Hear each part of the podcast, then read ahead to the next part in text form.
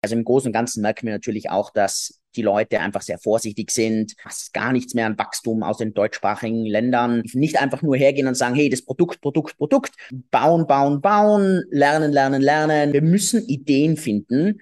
Und ich verstehe, dass dann Leute lächelnd auf DUSD runterschauen. Und DeFi-Chain ist immer gestartet worden als Bitcoin-Base. Ehrlicherweise, ich habe total unterschätzt, wie unattraktiv das eigentlich für Bitcoiner ist. Wir brauchen zurzeit jetzt kein Kapital. Alles, was wir machen, sagen, tun, hat einfach nochmal deutlich stärkere Relevanz.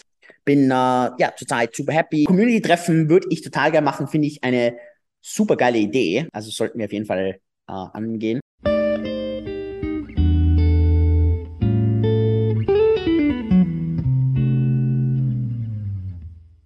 Julian, ich begrüße dich. Äh, vielen Dank für deine Zeit. Trotz äh, Fieber und drei Kindern und CEO äh, nimmst du dir die Zeit. Äh, erstmal, wie geht's dir? Du warst etwas, etwas kränklich, aber jetzt wieder auf den Beinen. Alter, die, ja, also heute ist ein Donnerstag. Äh, seit am so Sonntag am Abend hat es irgendwie angefangen und äh, ich habe das jetzt mal gespürt, wenn irgendwie, wenn ich so eine Covid-Exposure gehabt habe aber ich habe Covid 2000, ah, nicht Covid, Corona-Virus 2012 gehabt und das weiß ich, weil ich damals ins Krankenhaus musste für ein paar Tage, weil es mir so schlecht damals ging. Also es ist zehn Jahre her. Das war natürlich ein anderer Strang. Mhm. Und seitdem, jedes Mal, wenn ich irgendwie so eine Coronavirus-Exposure gehabt habe, habe ich mich jedes Mal gleich gefühlt, aber ich habe dann nie irgendwie eine Symptomatik danach bekommen. Mhm. Und jetzt am Wochenende, am Sonntag hat sich das ganz anders angefühlt. Da habe ich gesagt, oh Gott, ich werde wirklich krank. Und ich, so, ich so krank war, ich, ich kann mich nicht erinnern, dass ich so, so krank war. Ehrlich, also ich war am Dienstag, bin ich mit, also ich habe, wie ich mich selber Fieber gemessen habe, war es dann 39,7 und das trotz fiebersenkender Mittel und das mhm. Fieber ist nicht runtergegangen keine Ahnung. Also ich weiß nicht, was da los war oder was da irgendwie für ein Superbug rum ist oder wie schlecht mein Immunsystem seit dem ganzen Lockdown ist. Ich habe keine Ahnung. Jedenfalls, das war ungut. Also ich bin wirklich drei Tage nicht aus dem Bett gekommen mhm. und das hatte ich, ich kann mich nicht erinnern, wann ich das letzte Mal hatte. Aber jetzt wieder. Heute geht's wieder. Die Gesichtsfarbe also, auf jeden Fall okay. okay. Geht aufwärts.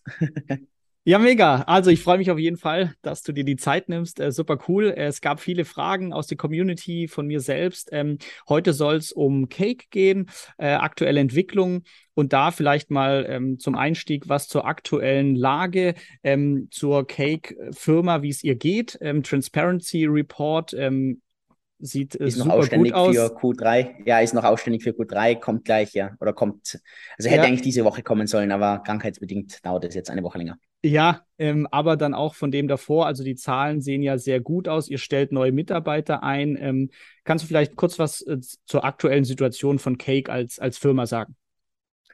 Wir sind 160 Mitarbeiter. Ähm, wir stellen Mitarbeiter ein. Du hast äh, erwähnt, ähm, die Firma in Q3, das wird auch im äh, Transparency Report drin sein, ist operativ leicht Cashflow negativ zum ersten Mal jetzt seit zwei Jahren und ja und ein Quartal ähm, ist aber nur leicht. Also wir, ich werde das auch hochrechnen, wenn wir so weiterhin so Cashflow negativ sind, können wir 80 Monate, äh, 80, na 80 Monate halten. Also das sind sieben Jahre.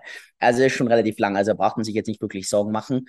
Ähm, wir hatten aber, und das war ziemlich einfach Glück, wir hatten ein bisschen die Treasury gerebalanced, ähnlich wie ich das auch im Privaten gemacht habe. Wir haben eine sehr Fiat-starke ähm, Treasury, die haben wir leicht gerebalanced.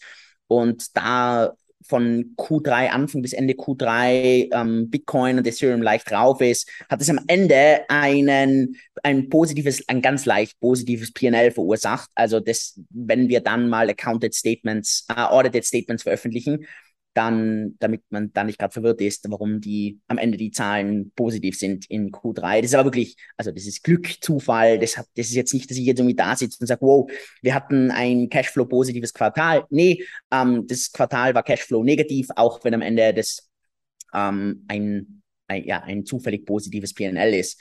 Ähm, ich mache mir da jetzt aber null Gedanken am Ende. Es ist wirklich nur ganz, ganz, ganz leicht negativ. Plus unsere Treasuries wirklich, also man zurzeit über 80 Monate stark. Da mache ich mir jetzt mal null Gedanken. Die meisten Firmen haben nicht mal zwölf Monate Runway und wir haben 80 Monate. Also da mache ich mir jetzt einfach mal gar keine Gedanken. Ähm, kundenmäßig, wir hatten ein paar der krassesten Monate oder Wochen im Wachstum in Q3. Hat sicher damit auch zu tun, dass einfach so viele der anderen Landing-Plattformen, Cashflow-Plattformen bankrott gegangen sind und insolvent sind. Und äh, ja, es hat leider äh, uns natürlich total geholfen. Ähm, da hatten wir wirklich ein paar der, der stärksten Wachstumswochen. Also es war unglaublich. Ähm, ja, wir merken aber natürlich, also im Großen und Ganzen merken wir natürlich auch, dass die Leute einfach sehr vorsichtig sind, dass äh, die, die Leute einfach sehr abwartend sind. Ähm, wir werden für Q4 werden wir ein bisschen das Marketing auch äh, umstellen, dass wir äh, jetzt einfach dann anfangen und vielleicht länger auf einen längeren Winter ein bisschen vorbereiten. Also das bedeutet einfach, dass wir weniger mit dem Hammer draufhauen, dass wir sagen so, hey, jetzt äh, konverte, konverte, konverte und dass wir jetzt dann wirklich hergehen und sagen, okay, passt, jetzt, keine Ahnung, haben wir vielleicht zwölf Monate, 18 Monate, ich weiß es nicht genau, Winter vor uns. Jetzt heißt es wieder Grundlagen aufbauen. Also genau gleich wie damals 2019, aufklären, Wert liefern, nützlich sein, ähm, den Leuten einen Nutzen rund um das Produkt bieten, ähm, einfach im Großen und Ganzen wieder einen Mehrwert liefern. Nicht einfach nur hergehen und sagen, hey, das Produkt, Produkt, Produkt, weil es ist halt einfach eine Zeit, wo es halt nicht ganz so einfach ist. Und das ist einfach so der, der Stand. Wir sind in einer guten Lage, dass wir jetzt nicht irgendwie uns immer nur auf den Cashflow fokussieren müssen. Ähm, natürlich würde ich mich freuen, wenn wir jetzt Q4 wieder Cashflow positiv sind. Erwarte ich jetzt aber nicht, außer wenn jetzt die Preise wieder einen Sprung nach oben machen. Also wenn Bitcoin wieder über die 20.000 drüber gehen würde, nachhaltig Ethereum wieder raufgeht, DFI wieder raufgeht, dann würde das natürlich möglich sein. Ansonsten erwarte ich das nicht. Und ich will es auch nicht erzwingen, weil ich es nicht brauche. Und von dem her ist mir lieber, wir haben hier ein nachhaltiges Wachstum. So stehen wir da zurzeit da. Wir ziehen Anfang am 1. November, also jetzt in zwei, zehn Tagen, ziehen wir ins neue Office ein. Das ist, also wenn sich die ähm, Leute hier ein bisschen auskennen, das ist genau neben Raffles Place hier in Singapur, ähm, ist ein, ein ja, ein, wir sind im siebten Stock, also es ist, schönes, es ist ein schönes Gebäude, aber es ist jetzt nicht irgendwie top also die, die, die Lage ist genau im Zentrum, aber ist jetzt nicht irgendwie das Top-Gebäude oder ist jetzt nicht irgendwie die Top-Lage, aber ist leicht zugänglich und ja, wir haben einen ganzen Floor dort. Das Office ist dann komplett für uns. Ähm, wird dann auch eine Möglichkeit geben, wenn die Leute in Singapur sind, uns zu besuchen. Und genau, also so bin äh, ja zurzeit super happy. Wie gesagt, Fokus wieder voll auf bauen, bauen, bauen, lernen, lernen, lernen, neue Sachen sich hier out anschauen, überlegen. Ähm, und halt einfach jetzt hergehen und sagen, passt, jetzt heißt es äh, auf die nächsten, auf, den nächsten Bullrun zu investieren. Und, und ähm, genau, da muss man jetzt einfach die Grundlagen für setzen. Total, bin ich super d'accord. Wir haben Munaradar gestartet im Krypto-Winter, so niemand hat Lust auf Krypto so gefühlt, aber da, da werden. Gratulationen zum Progress, finde ich echt gut, ja. Ja, da werden Grundlagen geschaffen. Ähm, was mir bei deiner Ausführung mich noch interessiert hat, äh, eure Kunden, wenn du sagst, äh, starkes Kundenwachstum Q3, ähm, von den Ländern her, wo habt ihr oder die Haupt, der Hauptanteil von Cake-Kunden? Ähm, Kommen die aus einem bestimmten Land oder kannst du das? Ist mittlerweile, ist mittlerweile der Großteil Südostasien. Ähm, mhm. Der einfach, also ich meine, hat auch sicher damit zu tun, dass einfach die Webseite nicht mehr auf Deutsch da ist. Dadurch haben wir natürlich fast, also fast gar nichts mehr an Wachstum aus den deutschsprachigen Ländern. Ähm, das war zu erwarten. Ähm, als wir, ich glaube, im Februar diesen Jahres die Webseite nicht mehr auf Deutsch angeboten haben. Klar, es gibt immer noch Leute, die es auf Englisch dann nutzen.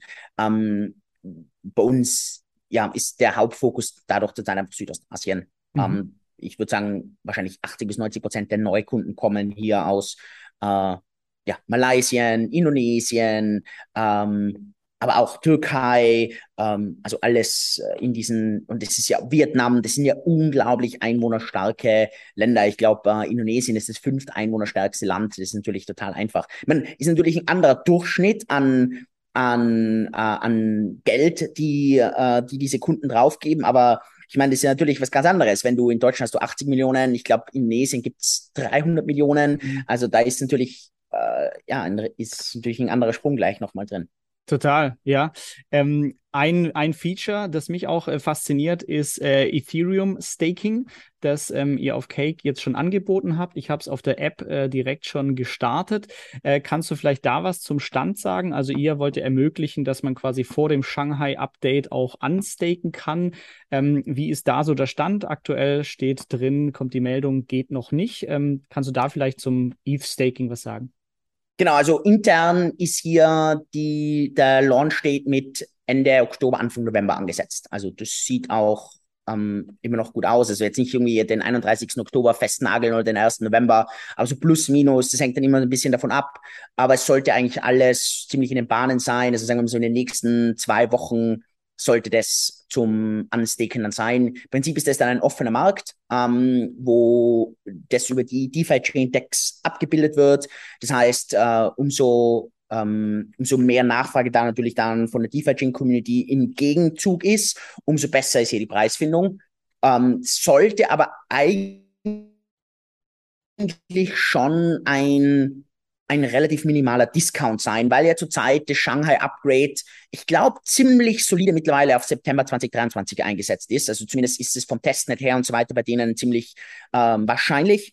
Von dem her kann man es relativ gut festmachen, dass man jetzt sagt, okay, wie viel, also was ist jetzt hier so mein, mein Cash wert? Also man, man muss wahrscheinlich mit drei Prozent Discount, das ist wahrscheinlich so zurzeit der Fair Value, dass man sagt, so drei Prozent Discount, wenn man jetzt sofort raus will. Mhm. Ähm, genau, also das, auf das wird sich wahrscheinlich einpendeln. Okay, spannend. Gute, aber das ist ein offener Markt. Also das ist klar, nur klar. jetzt, wenn ich jetzt hergehe und eine Discounted Cashflow-Analyse rechnen würde, würde ich mal sagen, so zwischen drei und vier Prozent. Aber mit den Rewards, also ich würde mal sagen, also wahrscheinlich sind es, weil ich, ja, doch, also ich würde wahrscheinlich sagen, ungefähr ein drei Prozent Discount, mit dem muss man rechnen. Mhm. Also okay. offener Markt. Ja, klar. Ähm, ein Thema, das natürlich groß äh, noch Leute umtreibt, ist äh, Stablecoin DUSD. Ähm, hierzu noch Shoutout, verlinke ich, gutes Interview zwischen Kügi und Remo aus der Community. Auf jeden Fall, gestern, ja. Genau, war sehr, sehr stark. Ähm, mit, haben angesprochen diverse Ideen, ähm, DUSD Burnbot, Community-Projekt zu One Dollar. Ähm, was ist deine Einschätzung ähm, zur aktuellen DUSD-Situation? Rechnest du zeitnah mit einer Lösung, mit Stable Pack oder wie ist deine aktuelle Einschätzung zur Situation? Ähm, also ich habe da auch gestern mit Küge nochmal drüber geredet. Ich glaube, dass einfach viele Lösungen zurzeit ein bisschen in die Richtung drängen, dass man äh, irgendwie den Supply von DUSD reduziert, also dass man irgendwie die Rarität erhöht. Ähm, das Problem dahinter ist, dass das meistens nur in Bullenmärkten funktioniert.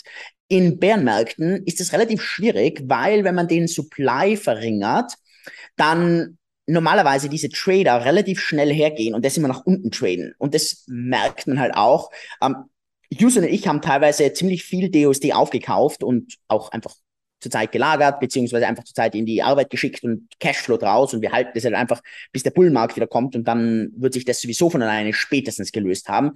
Wenn sich das in den nächsten Wochen löst, umso besser, aber also ich habe da kein Problem, dass ich das langfristig halte. Ähm, die, die, die Thematik ist, man muss, und das habe ich auch gestern einfach nochmal ganz klar mit Kühe auch besprochen, gesagt, wir müssen Ideen finden, die in das Gegenteil hineingehen, nämlich die, Nachfrage in das Ökosystem wieder erhöhen. Und da muss man einfach kreativer dran gehen. Nicht einfach nur hergehen und nur burnen, weil das reduziert nur den Supply. Das ist auch zum Beispiel die, wenn man das vielleicht, vielleicht einen Gegenpunkt nochmal macht, ähm, warum zum Beispiel Ethereum zurzeit nicht so sehr von dem Burn profitiert, den Ethereum teilweise hat. Ethereum ist ja teilweise echt über Stücke deflationär. Und der Grund, warum man das nicht merkt zurzeit, ist, weil in einem Bärenmarkt der Supply total irrelevant ist. Ähm, in einem Na, Bärenmarkt ja. kann etwas, genau, kann etwas auch nur einmal existieren. Der Punkt ist, wenn es niemand will, ist total egal, wie oft es etwas gibt. Es will niemand.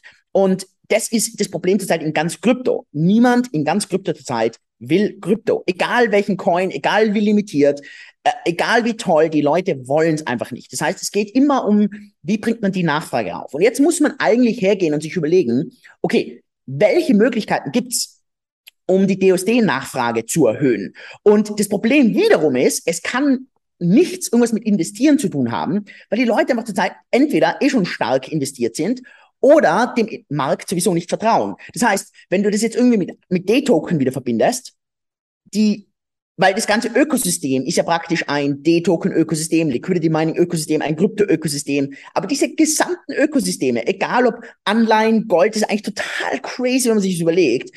Die sind alle am runtercrashen und das ist, warum der DOSD-Preis ja zurzeit in einem Discount ist. Das ist der einzige Grund, warum der Discount da ist. Sobald die gesamten Ökosysteme wieder raufgehen, dann würde auch der DOSD sofort wieder raufspringen, weil der DOSD als semi-algorithmischer Coin ja da ein Gegenstück zum ganzen Ökosystem darstellt. Und die Leute unterschätzen eigentlich, wie stark DOSD dasteht. Ich weiß schon, dass die Leute es nicht glauben, weil die Leute da sind und sagen, ja, aber schau dir den Discord an. Stehe ich. Aber wenn man sich eigentlich mal überlegt, dass das ein gesamten Ökosystem gegenübersteht, dann steht das Ding eigentlich unglaublich stabil da. Und wenn man sich einfach mal überlegt, wie weit alles runtergerasselt ist, und zwar alles. Das heißt, der, die Nachfrage zu DOSD muss irgendwie anders kreiert werden. Wie gesagt, ich habe auch gestern mit Kügi zu dem Ganzen geschrieben. Ich gesagt, ich bin hier wahrscheinlich nicht der Smarteste im Raum, der die besten Ideen hat. Aber zum Beispiel, man könnte mit den Lotteriejungs reden, die die DeFi Chain Lottery haben und zum Beispiel sagen, hey, weißt du was? Man nimmt die DFI aus einem Pool und sponsert in die Lotterie zum Beispiel hinein und hofft, dass dadurch die Nachfrage nach DOSD gesteigert wird, weil plötzlich so viel in dem Pool drin ist, dass die Leute sagen, hey, weißt du was? Wenn da jetzt 100.000 Dollar in der Lotterie drinnen sind, hey, bei 100.000 spiele ich mit. Oder man setzt die Lotterie ein bisschen anders auf, dass nicht nur einer gewinnt, sondern dass einfach zum Beispiel mehrere Leute gewinnen und so weiter, oder? Und schaut so, dass mehr DOSD geburnt wird. Also, dass man sozusagen, anstatt dass man, also man muss dieses Delta erhöhen, also diesen Unterschied erhöhen zwischen rein DFI in DOSD burnen und den Unterschied, wie kann man mehr DOSD burnen, also wie kann man die Nachfrage erhöhen. Und das würde relativ schnell eine eine, eine, eine, eine Rolle reinbringen, dass das Ganze in eine positive Preismenge reingeht. Ähm, das wären sozusagen, also das, war, das ist nur eine Idee, vielleicht gibt es deutlich mehr Ideen, aber die, die Frage ist sozusagen viel mehr, wie bringt man Incentives zurzeit hinein, dass die Nachfrage an DOSD raufgeht? Und das ist zurzeit fast nicht möglich über Krypto per se und es ist fast nicht möglich über Aktien per se, weil einfach dieser ganze Markt derzeit so pessimistisch gesehen wird und weil dieser Arbitragemechanismus bei DOSD einfach nicht da ist, dass die Leute das sofort ausarbitragieren können, damit eben nicht so etwas passiert wie UST. Und ich verstehe, dass dann Leute lächelnd auf DOSD runterschauen und sagen, hey, ja, schau dir mal DOSD an und haha und so weiter. Naja, aber zeig mir mal sonst einen anderen algorithmischen Stablecoin, ich verstehe, DOSD ist nicht rein algorithmisch, es ist semi-algorithmisch, aber zeig mir mal einen anderen, der noch irgendwie da ist. Weil ich sage dir mhm. eins, alle anderen sind weg. Alle. Und selbst, ich verstehe schon, dass die Leute dann sagen, ja, aber was ist mit USDD, also mit Tron äh, äh, DOSD? Haha, aber USDD ist komplett gebackt mittlerweile äh, durch Krypto, weil die einfach so viel Krypto im Hintergrund aufgekauft haben und praktisch USDD mit dem ganzen Krypto backen. Also das ist kein äh, Algo-Stablecoin mehr. Uh, und es gibt sonst keine mehr, der da ist. Das heißt, DUSD ist der einzige, der da ist und also man kann sagen, es ist ein Discount, fair. Aber dass dieser Coin auf Null runtergeht, ist extrem unwahrscheinlich. Und ganz im Gegenteil, sobald sich das Ökosystem wieder fängt, in dem Moment wird sich das ganze Ding auch total umdrehen und dann werden halt die ganzen Leute, die heute an das System geglaubt haben, werden dann doppelt profitieren. ist ja auch genauso. Warum, wenn ich und Houston hier langfristig da sitzen und sagen, okay, weißt du was, wir haben diese DOSD-Mengen, äh, werden wir auch wahrscheinlich äh, öffentlich dann machen, vor allem wenn wir dann auch äh, D-Token kaufen, äh, wenn wir da einen öffentlichen Tracking dafür bereitstellen und so weiter. Dann die Leute, glaube ich, schon ein bisschen überrascht sein, dass die Leute immer sehen, okay, ähm, die sind Double Down, dass das nicht, also ich setze einfach mein eigenes Geld auch rein. Das sind große Summen, oder? Ähm, und das ist nicht nur, dass ich das nur sage, sondern ja wirklich auch dran glaube. Ähm, das ist aber klar, also kann sein, dass es langfristig dauert. Also es kann auch sein, dass das in ein paar Wochen gelöst ist. Ähm, ich glaube, der Punkt ist, wer hat die zündende Idee, wie bringt man die Nachfrage wieder auf? Mhm. Ja, also ich finde es immer wieder beeindruckend, ähm, dass die Community auf jeden Fall so aktiv ähm, stark da ist ähm, mit neuen Ideen. Also das oder das ist ein Punkt, warum ich bullish auf das Gesamtprojekt ähm, bin, weil ich sowas noch nicht gesehen habe, was Community angeht. Ähm, ich finde es unglaublich stark von der Community. Also wirklich, mhm. also wenn man sich das anschaut, ich finde den Zusammenhalt auch fantastisch und das, das stimme ich dir voll zu. Ja, und äh, eine Frage, die, die häufig noch kommt, ist die Frage berechtigt, ähm, wo kommt der Cashflow her? Ähm, es geht um, um Wert, wo wird Wert geschaffen? Ähm, eine Möglichkeit ist Inflation, also ich mache neue, neue Tokens, neue Coins. Ähm, kannst du was dazu sagen? Ähm, wie wird denn eigentlich, wenn ich als normaler Nutzer auf die Plattform komme und hier Cashflow ähm, generiert wird, das entsteht ja nicht im Ether, wie wird der Cashflow für die Nutzer auf Cake ähm, konkret geschaffen? Also es hängt jetzt wirklich ganz konkret vom unterschiedlichen Service ab. Ähm, wenn man jetzt sich Staking anschaut, ich meine Staking, äh, äh, jeder Cashflow im Kryptobereich, sagen wir, äh, doch, also jeder Cashflow im, Kryptobereich entsteht aus zwei Ursprüngen. Erstens, entweder aus Inflation, ähm, das vor allem beim Mining, bei Bitcoin zum Beispiel und beim Staking, bei den ganzen Coins, ist es wahrscheinlich ähm, 95 Prozent aus neuen Coins, die aus Inflation entstehen. Und dann sind die restlichen 5 Prozent sind aus Transaktionsgebühren, die dann nochmal oben drauf, drauf kommen. Ähm, so und so wird ungefähr die Verteilung dort sein beim Staking. Ähm, beim Liquidity Mining hast du wahrscheinlich eine ähnliche Verteilung. Äh, beim Liquidity Mining hast du genauso eine Inflation obendrauf, plus du hast immer noch äh, Transaktionsgebühren. Wenn du zum Beispiel ähm, auf die äh, unterschiedlichen äh, Blockchain Explorer gehst oder Tracker gehst, wenn du zum Beispiel bei DeFi Chain nativ die App verwendest, siehst du das genau aufgelistet, siehst du genau, wie viel Prozent ist denn tatsächlich Inflation, wie viel Prozent sind genaue Fees. Also das ist komplett transparent aufgelistet. Ähm, und da siehst du das dann auch. Ähm, wenn du zum Beispiel, aber es gibt aber natürlich aber auch Sachen, die, die entstehen zu 100 Prozent nur aus Fees. Zum Beispiel, wenn du DOSD mintest, bekommst du einen negativen Zins. Das heißt, du bekommst Geld dafür, dass du DOSD mintest. Das, diese, also diese, diese Rendite entsteht zu 100 Prozent nur aus Gebühren von den Leuten, die DOSD verkaufen. Also die Leute finanzieren sozusagen die Leute, die an das System glauben.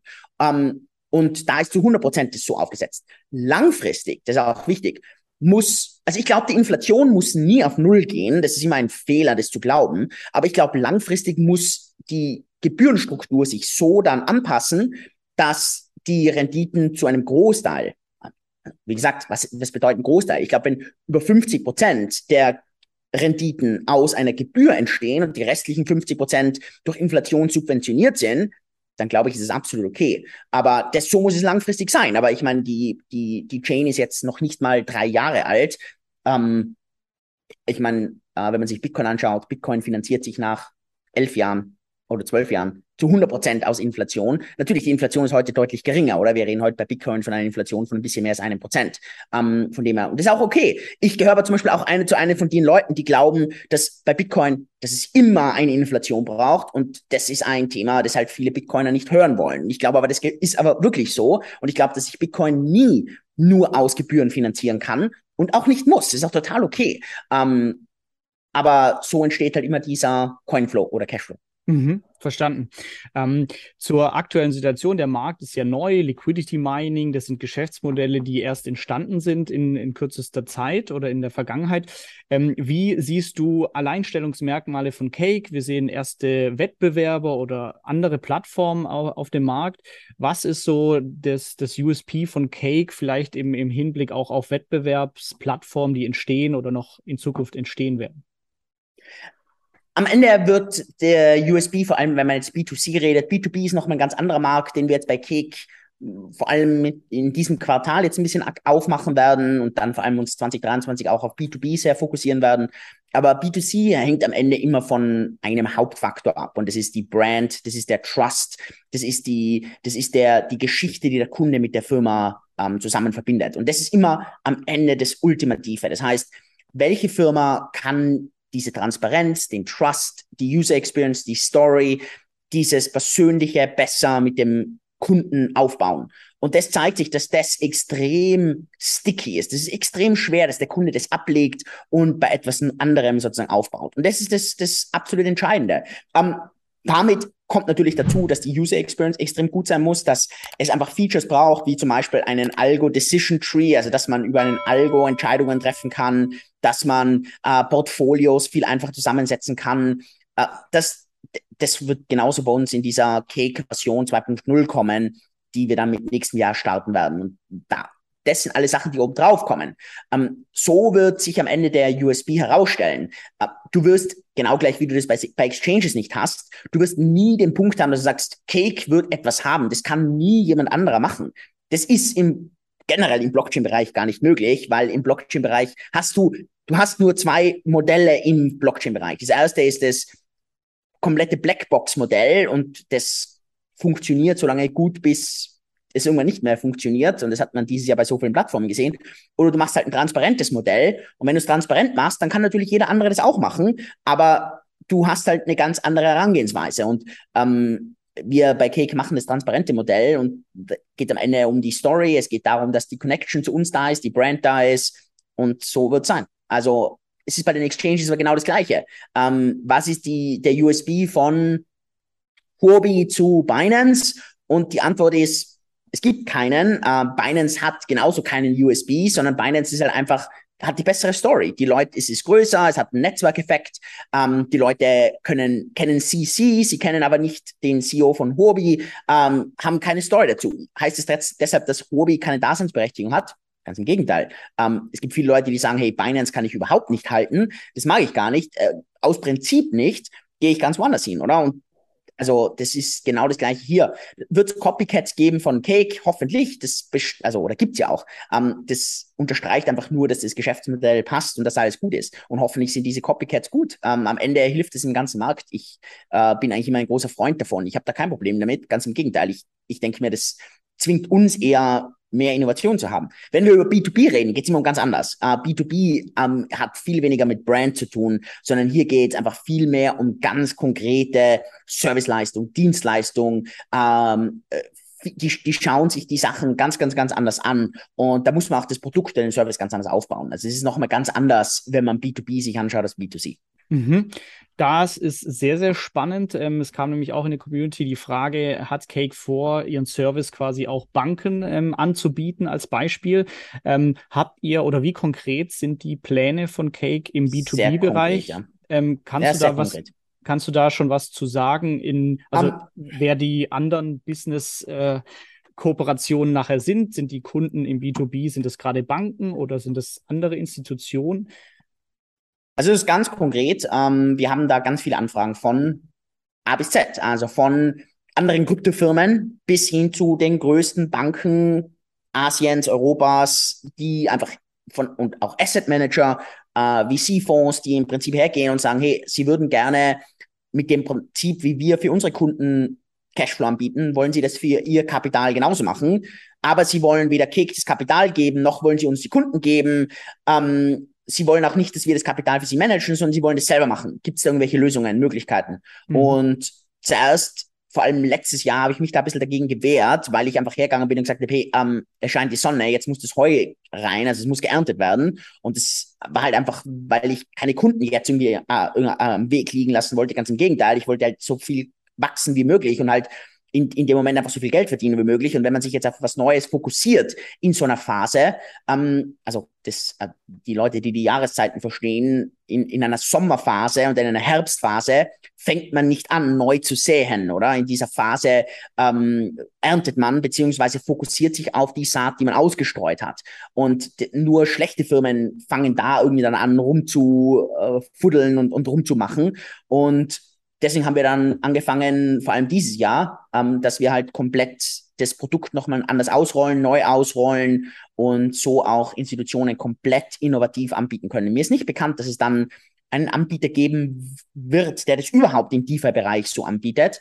Ähm, wir werden das bei uns hier in Singapur äh, zwischen 2. und 4. November announcen. Deswegen will ich jetzt nicht so viel jetzt announcen, aber dann kann, also äh, gerne, da haben, ist bei uns Singapur Fintech Festival ähm, da sind halt ganz viele institutionelle Spieler da und ganz viele Asset Manager und so weiter. Und da werden wir das dann auch zum ersten Mal vorstellen. Und ich glaube, dass das ziemlich innovativ sein wird, weil die mir nicht bekannt ist zumindest, dass irgendjemand das so anbieten wird, wie wir das anbieten werden. So als Plug-and-Play äh, für große Player. Ja. White Label, das nachher den Namen der Bank beispielsweise hat. Okay, genau. wir hören also da wird Anfang auch, November. Genau, also da wird dann auch nicht, also da wird dann der Kunde wird dann nichts von Cake oder so merken, ähm, sondern also das siehst du dann, also als Kunde merkst du das nicht, sondern das ist auch uns egal. Also mhm. ja. Okay. Ähm, Sprechen wir noch weiter über die Zukunft. Ähm, was äh, oder was kannst du noch erzählen, was äh, vielleicht Cake zukunftsfähig äh, machen wird, was Neues geplant ist? Ein Stichwort DeFi Meta Chain. Ähm, vielleicht hast du da noch ein paar Infos für uns oder was, was ist so in der Zukunft noch, noch Spannendes in der Pipeline, was wir vielleicht noch, noch nicht wissen? Also ähm, bei DeFi Chain, ich meine, ich glaube, der also bei DeFi-Chain sind die wichtigsten Punkte, wenn wir jetzt sozusagen rüberwechseln. Also ähm, ich glaube, also einerseits DOSD bei DeFi-Chain lösen, das ist also klar, das ist eines der Vertrauensprobleme kurzfristig vor allem. Ähm, wenn du es jetzt auf lange Sicht siehst, mache ich mir da jetzt deutlich weniger Gedanken. Ich glaube, das ist einfach so ein so ein Painpoint für die Leute zur Zeit und das verstehe ich auch total. Ähm, ich glaube, DOSD ist ein bisschen schmerzhafter kurzfristig. Dafür, wenn man es jetzt auf Jahre sieht, überhaupt kein Problem. Da wird sich das von alleine lösen zurzeit haben wir einfach ein bisschen ein Painpoint. Aber das gehört gelöst und das löst sich ja auch. Also das, man, alle Zahlen, Daten, Fakten zeigen das auch. Ähm, der zweite Punkt ist, es muss die Funktionalität erweitert werden. Ähm, DeFi Chain ist immer gestartet worden als Bitcoin Base, DeFi für Bitcoin. Ehrlicherweise, ich habe total unterschätzt, wie unattraktiv das eigentlich für Bitcoiner ist. Ähm, ich habe mir ja gedacht, dass das viel mehr aufgenommen wird. Tut es aber überhaupt nicht. Die Bitcoiner äh, gehen einfach in diese Richtung, dass man hergeht und sagt, ähm, Bitcoin braucht man für gar nichts anderes. Bitcoin soll einen limitierteren Nutzen haben. Gut, ich sehe das immer total anders. Ich glaube immer, der Wert ist direkt proportional mit dem Nutzen und ist halt so. Gut, ähm, der Nutzen von Bitcoin bleibt halt dann als dieser Versicherung und nicht irgendwie, um das in ein Finanzsystem zu integrieren. Aber ich glaube, diese Möglichkeit für DeFi, für Bitcoin muss immer da bleiben und die muss auch verstärkt werden. Und ich glaube auch, dass man wieder an einer an einer genauen Connection zwischen DeFi-Chain und Bitcoin wieder arbeiten sollte ähm, und dass man da auch wieder einen, sehr einen Fokus drauflegen sollte. Gleichzeitig, und jetzt kommt halt der Gegenpunkt, wenn ich so eine Reflexion mache, was haben wir bei DeFi-Chain vielleicht ein bisschen falsch gemacht, vor allem letztes Jahr, das wäre wahrscheinlich, dass wir ein Jahr früher hätten dran sein müssen mit der DeFi Meta Chain. Wir haben meiner Ansicht nach mit der DeFi Meta Chain ein Jahr zu spät sind wir da dran. Und da gibt es eigentlich keine Ausreden, warum. Also es, technisch gibt es jetzt keine Ausreden, sondern es ist eher, dass man das vielleicht vom, vom, vom Kon Konzept her falsch gemacht hat. Ähm, oder dass man sich das vielleicht anders überlegen hätte können, dass man da früher damit anfängt, oder? Ähm, die Idee dahinter ist einfach, dass man äh, sozusagen einen Bitcoin Base mit einem mit einem Ethereum Layer, mit dem, in dem Fall mit der Ethereum Virtual Machine komplett verbindet, über eine, über einen Pack, wenn man das so will, also über eine, einen Adapter. Und man kann zwischen den zwei ähm, Ökosystemen DFI hin und her schicken. Und entweder will man dann im super sicheren, super nicht innovativen Bitcoin-Layer unten sein und die ganzen Features dort nutzen, die wir jetzt alle zurzeit haben. Oder man sagt, weißt was, das ist okay für mich, ich schieße rauf und ich gehe in den EVM-Layer rein und schieße meine DFI dorthin, die werden dann unten im Bitcoin-Layer zerstört, oben im Ethereum-Layer wieder kreiert und dann ist man sozusagen im zweiten Layer oben und kann dann dort, hat man EVM-Layer, das heißt, es ist dort komplett alles möglich. Komplett. Also du hast genau gleich wie auf Ethereum komplette Copy-Paste, du kannst dort alles machen. Und es wird auch spannend sein, weil man da natürlich viele Projekte hoffentlich in, den, äh, in die DeFi Meta Chain, in, in diesen Ethereum Virtual Machine Layer reinbringt, dass man da viele Sachen ausprobieren kann, viele Sachen auch machen kann. Und ich glaube, dass da einfach ein starker, starker Nutzen kreiert wird und damit auch ein starker Bedarf kreiert wird für Sachen, die die Leute heute noch gar nicht so im Blick haben. Und ich glaube, dass man da auch einen weiteren Nutzen dann bringen kann, nämlich dass vielleicht DeFi Meta Chain zusammen mit DeFi Chain der, die, das einzige Ökosystem sein kann, das tatsächlich an alle Bitcoin-Ökosysteme und an alle Ethereum und Kopien-Ökosysteme anlatchen kann und halt wirklich ein Layer Zero werden kann. Ähm, Cosmos, Polkadot, die halt immer sagen, sie wollen Layer Zero sein, die schaffen das halt nur für einen ganz kleinen Subset, weil denen fehlt immer das Bitcoin. Und, und denen fehlt immer die ganzen Bitcoin Forks. Und in dem Moment könnte aber tatsächlich ein wirklicher Layer, Zero da sein. Und das sehe ich schon als brutal spannend. Und das zusammen natürlich mit den ganzen ähm, Möglichkeiten, die man in einem EVM-Ökosystem machen kann. Also von DAOs hin zu Social Token, zu NFTs. Da ist dann plötzlich überhaupt kein Limit mehr da. Und das finde ich unglaublich spannend. Absolut. Ja. Ähm, Stark. Ähm, weiteres Zukunftsszenario. Es war mal im März, glaube ich, relevant. Äh, Cake äh, hat mit dem Gedanken gespielt, an die Börse zu gehen über mhm. einen Spec, äh, wie auch immer. Dann erstmal, weil es vom Timing her nicht optimal ist, ähm, auf Eis gelegt oder on hold. Ähm, Gibt es da ähm, neuere Pläne, was ähm, einen Börsengang von Cake angeht? Zurzeit komplettes Abwarten. Also das bringt, wie, wie gesagt, wir brauchen zurzeit jetzt kein Kapital, uns geht's gut gibt jetzt keinen Grund, jetzt irgendwie an die Börse zu drücken. Äh, der Börsengang hat vor allem einen Hauptpunkt und das ist einfach super starkes Branding, super starken Trust, äh, super starke Accountability. Ähm, die Leute sehen die Zahlen komplett transparent eins zu eins. Sie sehen ähm, alles, was wir machen, sagen, tun, hat einfach nochmal deutlich stärkere Relevanz. Und damit tun wir es natürlich leichter, Kunden zu gewinnen, äh, Mitarbeiter zu gewinnen, sind natürlich alle Sachen, die dann total dazu äh, beitragen. Aber das Ganze hilft uns natürlich nicht, wenn genau das Gegenteil passiert, wenn nämlich der Aktienpreis, so wie halt jetzt alle Aktien, der überhaupt nicht mit den Firmen zu tun, sondern alle Aktien einfach crashen, dann ja, äh, hat das, ist das natürlich super schmerzhaft für jeden Investor und dann ist es genau das Gegenteil. Also von dem her habe ich jetzt null Interesse, jetzt irgendwie an die Börse zu drücken, ähm, weil, weil wir es überhaupt nicht müssen. Also es ist zur Zeit mal total auf Eis gelegt. Ähm, keine Ahnung. Äh, ich, äh, wenn sich jetzt irgendwie nächstes Jahr das Fenster auftut, äh, wir könnten in drei Monaten ready sein. Also das wäre jetzt überhaupt kein Problem. Ähm, aber zurzeit ist da jetzt null also ist jetzt auch nicht, dass ich jetzt irgendwie, also ist auch null Plan da, null irgendwie jetzt da. Das ist total sinnlos zur Zeit. Also da, da jetzt irgendwie herzugehen, sich vorzustellen, dass man da jetzt irgendwas zur Zeit macht. Also sieht man auch, der IPO-Markt ist tot. Ich weiß nicht, ob es irgendeine Firma zur Zeit gibt, die überhaupt an die Börse äh, eine, ihre Aktien erstmal floatet. Porsche. Ah, ja, Porsche. Ja, Stimmt, ja. Ja. Okay, nee. absolute Ausnahme. Mhm. Muss man halt natürlich dazu sagen, ich glaube, das war ein Spin-out, oder? Das war doch mhm. ein Spin-off out of der, out, aus der VW-Aktie raus, oder? Genau. Also ja. ich glaube nicht, dass das ein komplett frischer, also weil ich weiß, ja, war das ein Spin-out, oder? Ja, genau, also okay. Ähm, ja, also, aber okay, du hast zumindest, ja, äh, ist ein fairer, äh, eine faire Ausnahme, ja. Aber mhm. ansonsten, also ja. Kein, kein Druck des. Mhm. Na, es ist absolut, also es macht halt zurzeit einfach keinen ist Sinn. Es? Ja. Ja. Mhm. Äh, perfekt. Äh, dann für die deutschen Zuschauer natürlich äh, immer noch ein Thema. Ähm, es gab ein Schreiben der BaFin. Ähm, ihr habt die Website quasi von Deutsch ähm, oder das Deutsche gestrichen von der Website. Gibt es an der Front äh, Neues? Die BaFin schreibt ja gerne mal, ähm, ja, was macht ihr da eigentlich? Wie sieht's aus? Ähm, ja, also wir haben von der BaFin eine Liste an Fragen bekommen, die wir alle unserer Meinung nach komplett korrekt beantwortet. Wir haben von der BaFin dann nochmal eine klare Aufforderung bekommen, äh, nichts auf Deutsch anzubieten und keine Affiliate-Programme in Deutschland anzubieten. Genau das, dem's, das haben wir auch gemacht. Also wir, wir bieten das äh, Affiliate-Programm in Deutschland nicht an. Wir haben keine deutsche Sprache auf der Webseite und wir haben seitdem nichts mehr von der BaFin gehört. Das ist schon sehr, sehr lange her. Ich glaube nicht, dass wir von der BaFin wieder was hören.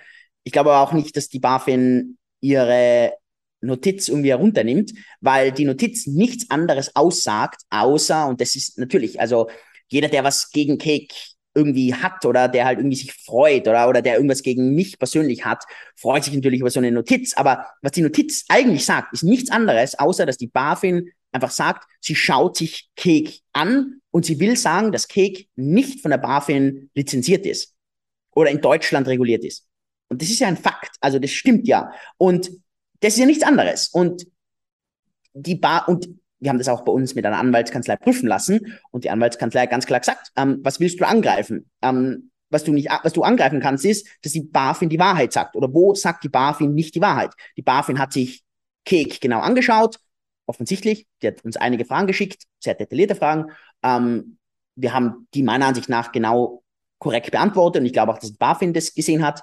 Ähm, ich, ja, und wir sind in Deutschland nicht lizenziert, also von dem her, ja, spannend wird's natürlich. Ähm, wir haben eine europäische Lizenz, mhm. wir äh, kriegen zurzeit, also wir arbeiten zurzeit in mehreren Ländern in Europa an einer Lizenz. Spannend wird's, sollten wir eine Lizenz in einem anderen Land haben, das äh, Deutsch spricht. Wie, wie sieht es dann aus? Also das mhm. wird natürlich interessant. Ähm, plus, was wird ab nächsten Jahr, wenn Mika startet? Also Mika mhm. startet ja nächstes Jahr und dann ähm, soll, also müssen diese ganzen Länder Schritt für Schritt die anderen Lizenzen anerkennen. Kannst du vielleicht also, für die, die es nicht ja. wissen, kurz sagen, äh, was Mika ist? Äh, ich weiß nicht genau, für was es steht. Weißt du, weißt du, für was es steht? Ähm, es ist irgendwie eine Abkürzung nee. für eine ähm, ja, ich weiß nicht, also steht für irgendwas, ich weiß nicht genau, also irgendwie eine, äh, inter, also eine europäische äh, Kryptoverwahrlizenz, mhm. ähm, wo halt diese ganzen Krypto-Lizenzen drunter drinnen sind, also mhm. Krypto-Tauschbörse, Virtual Asset License und so weiter. Und diese, und das sind aber auch, also es ist ziemlich detailliert, äh, selbst Krypto-Mining, ähm, mhm. da wird eine ESG-Komponente fällt dort rein und so weiter. Also ganz, ganz, ganz viel. Travel Rule, Geldwäschegesetz für Kryptoverwahrlizenz und so weiter. Und ähm, ist eigentlich ziemlich ähm, also natürlich, äh, jeder, der irgendwie anti-Regulation ist, ähm, findet das immer schlecht. Jemand, der pro Regulation ist, findet das relativ gut. Ähm, ich persönlich als, also ich verstehe niemanden, der irgendwie hergeht und das schlecht findet. Denn die Leute, die, die ihre Coins off Exchange halten, ich verstehe nicht, warum denn warum diese Leute überhaupt irgendeine Regulation interessiert. Das verstehe ich sowieso nicht. Diese Leute wollen doch eh nichts mit Exchanges zu tun haben. Meistens sind es die Leute, die sowieso behaupten, dass sie mir ihre Coins verkaufen. Also ich verstehe gar nicht, warum die das überhaupt interessiert. Die haben doch eh nur mit Sachen zu tun, die off Exchanges sind. So, das, also das verstehe ich nicht. Alle Kunden, alle Leute, die Krypto als Investition sehen, die das so sehen, dass sie sagen, ja, ich sehe das so als alternative Finanzsystem, aber ich will meine Sicherheiten haben und ich will Firmen, die überwacht werden und so weiter. Die müssen sich alle total freuen. CEOs, ja, natürlich. Ganz ehrlich finde ich, dass alle Sachen in der Mika-Lizenz, so wie die, ähm, wie die, zum Beispiel die Travel Rule dort umgesetzt wird, finde ich, dass das Sinn macht. Nee, teilweise denke ich mir, Alter, das sind so viel, ich, ich muss zwei Leute extra einstellen, nur für diesen ganzen Scheiß. Also ist nicht so, dass ich jetzt da sitze und alles super finde, aber was ich gut finde ist, dass es als ein, dass es ein Framework für 200 Millionen Kunden gibt, das extrem klar ist, das extrem klar zu erreichen ist für mich. Und das gibt es bis heute nicht. Es gibt kein einziges Land dieser Welt, oder sagen wir keine Region dieser Welt, das 200 Millionen Kunden umfasst, das ein so eindeutiges Framework hat. Weil die USA hat überhaupt kein Krypto-Framework. Null. Es gibt in den USA nichts für Krypto. Die Leute checken das nicht, weil die Leute immer glauben, boah, in Amerika, nein, das Problem in Amerika ist, es gibt gar kein Framework für, für Krypto. Die einzigen Länder, die eigentlich relativ klar sind, was Krypto angeht, sind leider relativ kleine Länder. Plus, die sind auch nicht interoperabel. Singapur, relativ klar, nicht interoperabel. Liechtenstein zurzeit, relativ klar, noch nicht interoperabel. Das heißt, deshalb finde ich Mika einfach von dem her fantastisch als CEO aber auch eigentlich als Kunde solltest du das fantastisch finden, weil, weil du dahergehst und sagst, du hast ein Framework für 200 Millionen Kunden, das komplett eindeutig ist und wo du genau weißt, was du machen musst. Und also ich erwarte, dass das ganze Thema mit der, mit der BaFin Notification, mit dem Thema Mika dann äh, am Ende ist. Ähm, am Ende, wir haben uns zurzeit, also wir haben uns das auch genau angeschaut, sollen wir jetzt eine Lizenz bei der BaFin machen? Am Ende haben wir uns deshalb einfach dagegen ausgedrückt, äh, äh dagegen entschlossen, weil es, also ganz klar die Kommunikation war, wir haben das auch ganz klar mit denen besprochen, die sind von zwei bis drei Jahren ausgegangen und dann haben wir gesagt, hey, sorry, aber in zwei bis drei Jahren ist Mika da. Das heißt, jede andere Lizenz ist bis dorthin converted und ihr gebt uns zwei bis drei Jahre. Das macht überhaupt keinen Sinn. Null. Macht null Sinn. Das heißt, ähm, also sorry Leute, oder? Also aus dem, das war der einzige Grund, weil Leute uns gefragt haben, warum, warum lasst ihr euch nicht von der BaFin regulieren? Ganz ehrlich, nachdem uns die BaFin so angegangen ist, meiner Ansicht nach falsch, immer noch meiner Meinung nach, aber okay, ähm, hätte ich das auch gemacht. Aber die wollten uns vielleicht in zwei, drei Jahren regulieren. Und man sieht ja auch die Geschwindigkeit, mit welcher die BaFin mhm. Firmen hinzufügt. Und das ist nicht jetzt im super speedy Tempo, sondern das sind die Firmen, die vor drei Jahren angefangen haben mit der Lizenz und die jetzt irgendwann ihre Lizenz kriegen. Und ganz ehrlich, sorry, als Unternehmer mach, tue ich mir das nicht an, da suche ich mir die Lizenz, die solide ist und konverte die dann und fertig. Mhm. vor allem, wenn die gleichwertig ist. Und mit Mika wird das gleichwertig. Und das ist natürlich krass. Mega. Ja. Plus, ich will dazu sagen, wir brauchen keine Tauschbörsenlizenz, ähm, sondern wir brauchen nur eine Kryptoverwahrlizenz. In Deutschland gibt es es nicht. Das heißt, in Deutschland ist der ganze Pfad zurzeit immer in die Tauschbörse hinein und aus dem Grund ist es auch so kompliziert. Andere Länder haben das schon auf die Mika-Levels, da gibt's bei der Mika gibt es unterschiedliche Levels mhm. und da ist es sozusagen ein bisschen aufgestuft und das ist auch der Grund, warum einfach manche Länder in drei Monaten das machen. Wir haben, also das vergessen die Leute auch, wir bieten keinen Tauschservice an, wir sind absolut low risk, wir sind komplett transparent, wir sind ein technischer Verwalter. Das heißt, wir müssen einfach ganz gut darstellen, wie diese, Tech wie diese Verwaltung da ist, wie die Transparenz da ist.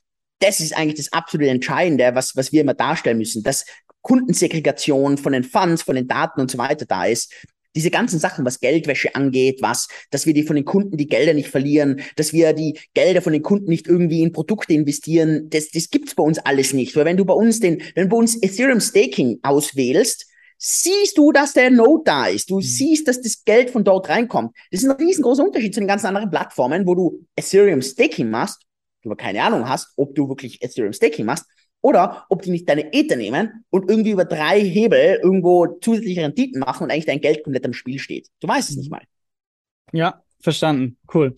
Ähm, Abschlussfrage, Julian, um das hier nicht zu äh, lang zu machen, alles. Gibt es ein Community-Treffen irgendwann in Singapur und wer wird NBA-Meister nächstes Jahr? ähm, also Community-Treffen würde ich total gerne machen, finde ich eine super geile Idee. Ähm, finde ich eine wirklich gute Idee. Also sollten wir auf jeden Fall äh, angehen. Doch, finde ich eine sehr geile Idee. Ähm, sollten wir auf jeden Fall machen. Also passiert auf jeden Fall.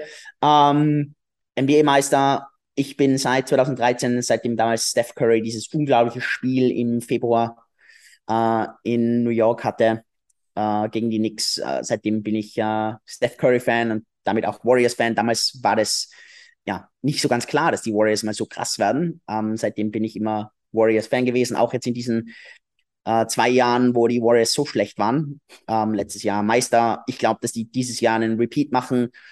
Äh, ich sehe, die Chancen sind da sehr gut für die Warriors und dann muss man mal schauen, wie es nächstes Jahr weitergeht. Ähm, ja, ob Draymond bleibt, mal schauen. Aber cool. so sieht's aus. Mega. Ich glaube, bist du, verfolgst die NBA? Ähm, Praktikum USA, da war man beim Spiel und dann war Lakers, deshalb route ich für Lakers. Ähm, ja. Alter, Alter, die müssen die Bank aufräumen, hey. Deren ja. Bank ist einfach absolut Trash. Ja. Es wird ein spannendes nächstes Jahr an allen Fronten. Äh, Julian, ich danke dir für deine Zeit. Super informativ, super cool. Ähm, ja, und bin gespannt, was noch alles kommt. Und hoffentlich deine Genesung abgeschlossen. Und ja, Dankeschön. Florian, tausend Dank. Danke, dass du bei dieser Podcast-Folge dabei warst. Du konntest was mitnehmen leite ihn gern an deine Freunde weiter, die mit dir Vermögen aufbauen wollen. Geteilte Freude ist doppelte Freude. Alle wichtigen Links der Folge findest du in den Show Notes. Wenn du den Geldschnurrbart Podcast aktiv mitgestalten möchtest, verlinke @geldschnurrbart auf Instagram und stell uns deine Frage. Vielleicht ist sie dann schon bald Thema in einer neuen Folge. Ansonsten hilft uns jede Bewertung auf iTunes oder Spotify. Vielen Dank dafür. Auf das unser Vermögen und unsere Zufriedenheit weiter wachsen. Bis zum nächsten Mal, dein Geldschnurrbart.